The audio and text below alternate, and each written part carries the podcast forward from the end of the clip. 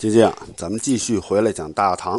上一回咱们说到，在八百零六年，也就是元和元年正月十九，哎，做了不到一年皇帝的德宗李勇病逝了，他的儿子李纯正式继位。就是这个李纯呢，是继太祖啊先祖太宗皇帝、玄宗皇帝以后，哎，开创了在贞观之治、开元盛世以后的又一个盛世局面，史称是元和中兴。李纯的时代已经到来了，不过这个时候啊，他还只有二十八岁。这位年轻的皇帝呢，还没有在心理上做好充分的准备。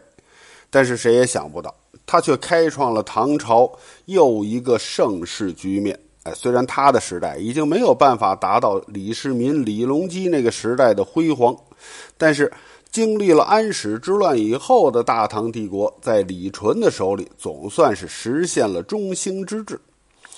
当李纯坐上皇帝宝座的时候，哎，先前经历的那些变故。这促使他下定决心要重振大唐帝国的呃这个雄风啊，在公元八百零六年的正月，李纯改元元和，后世就把他的时代称为元和中兴。这李纯呢，他是早就认识到了，要想实现中兴，首要解决的问题就是这个藩镇问题。在他即位之初，经过了短暂的修整朝纲之后。他就把自己的利剑对准了藩镇。在李纯即位的伊始啊，百事代理，哎，很多事情都亟待让他来解决。像罢黜了这个二王八司马之后，哎，这个人事调整问题啊，哎，解决当时的水患问题啊，还有先皇李氏的安葬问题啊，等等等等吧。就在李纯被。诸多的这个事政事，哎，缠身的时候，使者从西川带来消息了。西川节度使南康中武王韦皋去世了。这韦皋啊，当时是李纯的坚决拥护者，在李纯即位的这个过程里边呢，是出力不少。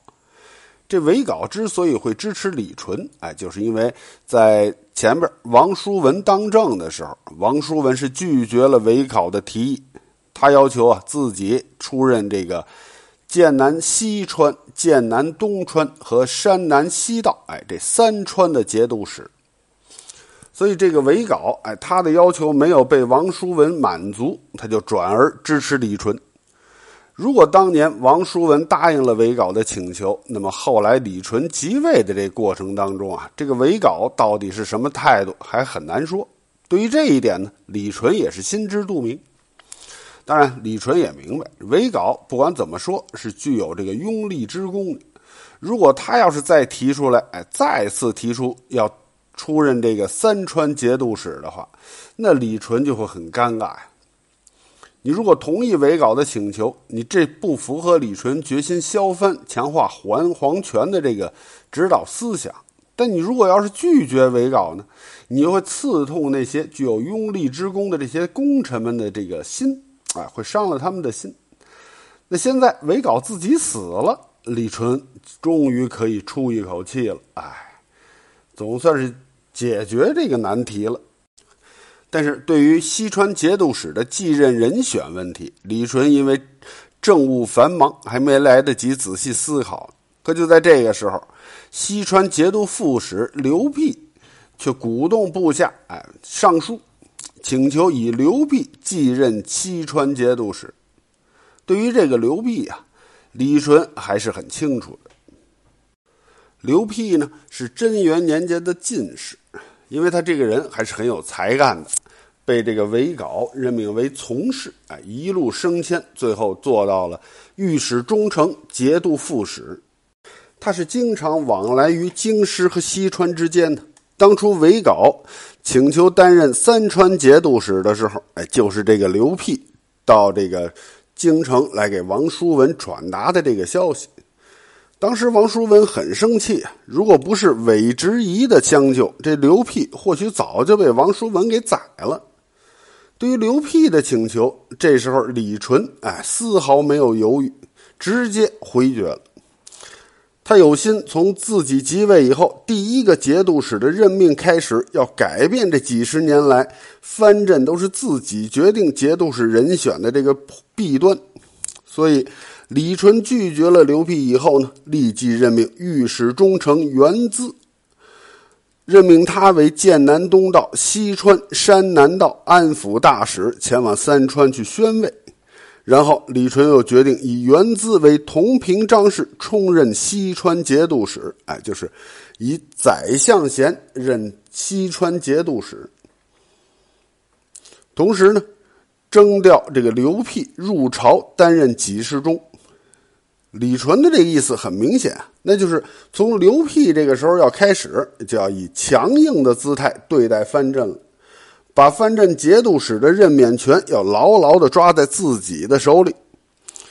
可是这个刘辟，他早有在这个伪稿之后割据西川的野心呢，所以他直接拒绝了李纯征召他入朝的这个诏令，并且开始做好了准备，哎，要以武力抗拒诏命。元资走到半道，听说刘辟即将反叛，哎。自己到西川肯定是凶多吉少，所以他一直在半路上逗留，不敢进川。李纯知道这消息之后很生气，直接下令把这个元资贬为吉州刺史。李纯虽然是急于解决藩镇的问题，但他可不是一个鲁莽的人。哎，在自己初登大位的时候，有很多的政务都需要处理。对于刘辟，他暂时选择了妥协。决定暂时批准刘辟为剑南西川副大使之节度使事，哎，就是呃以副大使的这个职位，哎来暂时代理节度使。对于李纯来说呀，这已经是做出了莫大的让步了。但是刘辟那边呢，显然不满足，而且在这个元和元年，也就是八百零六年的正月，太上皇李勇病逝的时候。刘辟就上书李纯，哎，请求批准自己兼任三川节度使。你在这个时候上书，这极其的不合时宜啊！这让李纯是极其的恼怒，这等于是公开的在羞辱皇帝啊！于是他坚决的驳回了刘辟的无理要求。可是让李纯想不到的是，这刘辟居然不顾他的诏令。哎，直接向东川节度使李康所在的梓州发起了进攻，准备要以武力夺取东川，进而实现自己割据三川的野心。面对刘辟的公然叛乱，李纯当时是站在了用武力解决，哎，还是继续妥协的这个十字路口上。事实上，你无论是选择前者还是后者。对于李纯来讲，哎，都是个至关重要的大问题。因为这个西川呢，这对李唐王朝来说是十分的重要，可以说呀，它的战略意义是至关重要的。甚至你都能说，哎，唐朝能否有效控制三川地区，哎，可以影响它的国运。自从唐朝建立以来，哎，虽说这个三川地区这是属于外府。但是每次京城长安有什么紧急情况的时候，哎，三川都是皇帝避难的地方。从玄宗李隆基、德宗李氏，哎，就证明这一点。后世顾炎武，哎，甚至把唐朝之所以国祚能延续二百九十年之久的原因，都归结为唐朝拥有西川这个避难所。可见三川对于唐朝的来说是多么的重要。也正是因为如此，朝廷历来都是很重视三川地区的官员任选的。世人都说三川乃是宰相回降之地，如果任免得当，哎，三川确实是朝廷避难的坚实的大后方啊。可是正因为三川地区如此的重要，而且物产还极其的丰富。要是让这些野心家割据了，哎，三川不仅起不到朝廷屏障的作用，反过来还会威胁朝廷的安全。当初韦皋可以在西川干预京城长安皇位的继承问题，哎，这就是最好的证明。而且从这个军事角度来说呀，三川再往西就是吐蕃。自安史之乱以来，陇右为吐蕃所占据，长安经常处在吐蕃的威胁之下。这三川的存在，就成为朝廷对抗吐蕃还有南边南诏入侵的一个屏障。三川的西南和吐蕃和南诏接壤，哎，如果在这儿派选官员有失误的话，就会对唐朝的朝廷构成了极大的威胁。不过呢，虽然三川地位如此重要，但是从唐朝中期以来，朝廷对三川的控制，哎，却是时断时续。从安史之乱开始，一直到顺宗李勇即位前，将近三十年的时间里边，三川地区的节度使，哎，无论是严武还是崔宁，当政的时期，都是大当地盘剥百姓，哎实行苛政。尤其是在这个崔宁当政的十四年里。倚仗蜀地险要，并且富庶，是穷奢极欲，把三川俨然就建成了他自己的独立王国。《旧唐书》记载：“蜀川天下傲攘，自崔宁至其中，朝廷失其外府十四年。”这种局面一直到了贞元元年，韦皋担任节度使的时候，哎，依然是如此的。他盘剥百姓，哎，厚己士卒。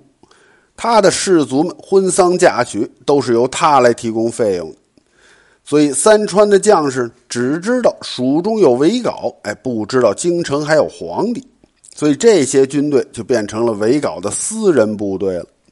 为了更加牢固地控制西川呢，韦皋甚至禁止部下入朝做官，不许手下人和朝廷中人有来往。西川的割据独立状况比崔宁当政的时候是有过之而无不及。很长时间以来，李纯对任何割据一方的藩镇都是极为不满。不过呢，由于这个韦皋，呃，他是拥有呃这个拥立之功的，所以李纯又在刚刚即位之初，哎，所以呢，皇帝对他是采取了容忍的态度。现在韦皋去世了，这就为李纯。解决西川问题提供了一个机会，但是李纯依然想解决，把这个解决西川的这个问题啊，这个时间往后推一推。可是现在呢，刘辟居然公然要以武力兼并三川，完全无视中央政府的存在，哎，无视新皇帝李纯的权威。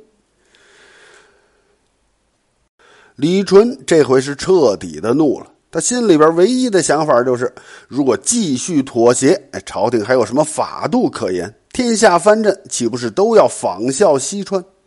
基于这种考虑，李纯决定要以武力彻底的解决西川问题了。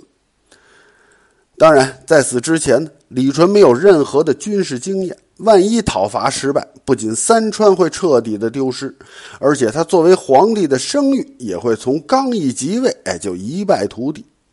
所以呢，他还是十分慎重的，哎，跟大臣们讨论讨伐西川的这件事儿。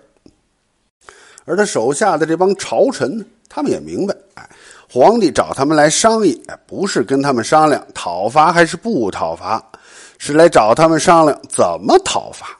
所以，以宰相杜黄长为首的这些朝臣，都是坚决拥护李纯出兵的。杜黄长就说呀。说这个刘辟啊，他不过是一介书生。哎，陈建议让有勇有谋的神策军使高崇义出任统帅，取消监军，朝廷一定会打败刘辟。对于杜黄长的见解，李纯是深表赞同。也就是从这个时候开始，以法度裁制藩镇，哎，就作为李纯一代的一个指导思想了。由于得到了杜黄长这一批大臣的坚决支持，李纯对西川用兵的决心就下定了。在元和元年，也就是八百零六年的正月二十三，李纯正式发布讨刘辟制，开始征讨西川了。在这个军事部署上，李纯除了命令剑南东道节度使李康和山南西道节度使严立互为犄角，哎，同时出兵讨伐刘辟，他还听从了这个杜黄长的建议，派高崇义率领五千人马向西川进军，同时派神策军京西行营兵马使李元义率兵两千协同出战。当然了，监军呢还是派了的。这个李纯，哎，他还是他还没有能够做到说不信任宦官。当然，李晨呃，李纯决定出兵讨伐西川。这朝廷里边功臣宿将，哎，这个时候还是有很多的。按资排辈的话呢，是轮不到这个高崇义挂帅的。李纯之所以听取了宰相杜黄长的建议，呃，不拘一格的启用了高崇义，这在朝廷里边当时还是掀起了一阵波澜。这高崇义是幽州人，他是在平卢从军。李氏在位的时候呢，是跟随神策军偏将韩全义驻守长武城的。他治军非常严格，哎，颇有声望。在贞元五年，也就是七百八十九年，在佛堂原和吐蕃交战的时候，他率领三千人马击败了数倍于己的吐蕃大军。到了贞元十四年，也就是七百九十八年，晋升为长武军使。可以说呀，高崇义那是一员边将，但是在他心里边肯定是随时做好了为帝国出战的准备了。这一次李纯的诏令是直指西川，高崇义也明白这是皇帝给自己抬升资历的绝好机会，所以在受命以后，他立即是带着长武军南下。从眉县经斜谷穿过秦岭，进入了西原啊兴元，在那儿呢，和山南西道节度使杨立，还有神策军京西兴营兵马使李元义的兵呃部队会合了。三路人马在兴元会合，然后向西进入蜀呃向南呃前叫进入蜀地。这个时候啊。高崇义的前面是有三条路可以入川的，中间呢是这条路是直指剑阁道。哎，在剑门呢，刘辟是派了重兵把守。这剑门关历来都是一夫当关，万夫莫开，采取正面强攻显然不是上策。在剑门的西边有一条阴平道，是经过龙州，哎，绕出剑阁关。直奔成都，不过这一条路呢，山高道远，险隘不断。当年在这个三国时期的时候，邓艾就是偷渡阴平，直取的成都。不过在路上，他差点是全军覆没，所以这条路呢太危险，高崇义也不想考虑了。剩下的第三条路，就是从剑门关的东南方向的阆中进入蜀中，从这条路入川。既可以避过上边两条路的艰难险阻，又可以直达剑南东川的梓州，可以尽快的解除刘辟对东川节度使李康的围困。所以这一条路对高崇义来说就是最佳的选择。可是，当高崇义刚决定从阆中入川的时候，刚刚上路，哎，就传来消息，梓州陷落了。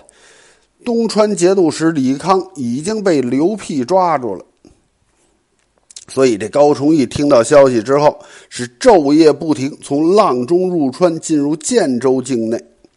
同时呢，山南东道节度使严厉为了牵制敌人的兵力，是领兵攻打建州，在那儿还杀了刘辟的建州呃刺史。高崇义随即是。迅速率兵南下，在三月就领兵打攻打这个刘辟刚刚攻占的梓州。刘辟是没想到啊，官军会这么快就进入了四川了，所以高崇义是迅速的占领了梓州，不费吹灰之力就收复了。这高崇文哎，入川是首战告捷。这就让书生出身的刘辟感觉到了巨大的压力，在军事压力面前，哎，他改变了策略，主动释放了东川节度使李康，哎，他要洗刷自己的罪过。可谁都知道，造反这事儿是开弓没有回头箭的呀。梓州的收复明显增强了皇帝李纯的信心。在三月十三，李纯发布了诏谕剑南诸道诏。哎，在诏文里边，李纯再次声明，这次进兵蜀中完全是刘辟造反造反造成的。他一面斥责刘辟的反叛行为，哎，削夺了他的一切官职，同时呢，他还号召西川将士幡然悔悟。哎，在诏文里称啊。参加过反叛，但是立即重新归顺朝廷的，一概既往不咎。从诏文里可以看得出来，这个皇帝李纯是坚信刘辟叛乱很快就能够平定，而且这道诏书那就是对高崇文军队的总动员令。得到了皇帝的诏令，哎，高崇文立即就要考虑向刘辟的老巢成都进军了。目前唯一到成都的通道，哎，就是一百五十里的这个鹿头关。这鹿头关呢，刘辟是布下了重兵扼守，并且在鹿头关的东面，呃，万圣堆还修筑了八个这个城寨，哎，分在关口的两侧，以形成犄角之势。五月初十，高崇文经过了一个多月的休整以后，领兵就来到了鹿头关。在十天以后，官军和西川军在鹿头关开展了第一回合的较量。由于这个高崇文指挥得当，哎，在这一场大战里边斩杀了西川军两万多人。可是就在高崇文准备向鹿头关发起总攻的时候，这个时候，老天爷偏偏下起了大雨，在大雨里攻城，这不太可能，所以呢，战事就被拖延了。从此以后。西川军就开始闭关不战，试图要在这儿消耗官军。好了，今天咱们先讲到这儿，晚安，我的宝贝儿，爱你。